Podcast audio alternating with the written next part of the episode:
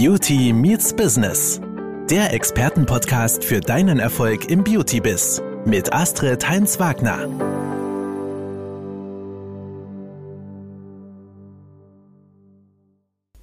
Hallo, da bin ich wieder zurück und weiter geht's im Beauty-Biz.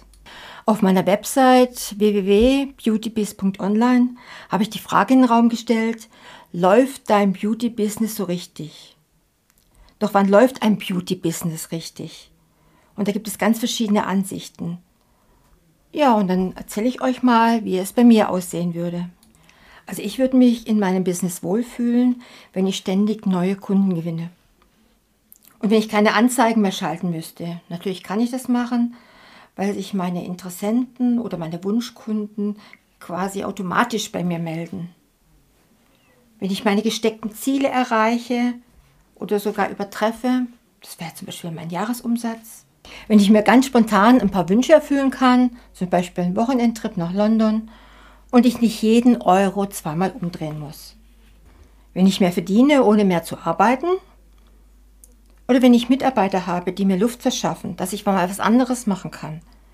Dass ich flexibler bin und vielleicht auch zeitliche Freiräume habe, dass ich mit meinen Kindern mal was unternehmen kann.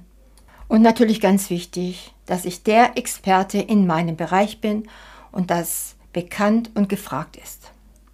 Mein Business läuft, wenn ich auch mal wieder in den Medien erscheine, online oder offline, zum Beispiel auch in der Tageszeitung.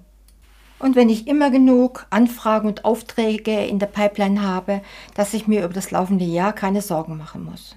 Und ich glaube, das Wichtigste für jemanden, der selbstständig ist, wenn man das, was man die meiste Zeit tut, dir tiefe Befriedigung und Spaß und Freude verschafft. Oder kurz gesagt, wenn dein Beauty-Unternehmen dir ermöglicht, genau das Leben zu führen, das du dir gewünscht hast. Ja, letztendlich muss ja jeder selber definieren, welche Maßstäbe er an sein Geschäft anlegen will. Bei meinen Kursteilnehmern, die acht Wochen mit uns zusammenarbeiten, geht es meist um all das und noch viel mehr.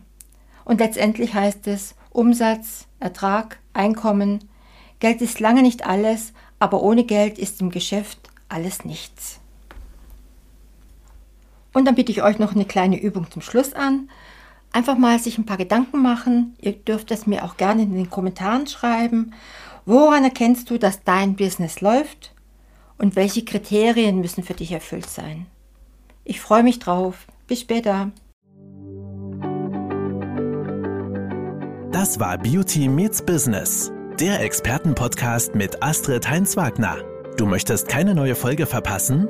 Dann abonniere uns jetzt bei Spotify und Apple Podcasts. Bis zum nächsten Mal.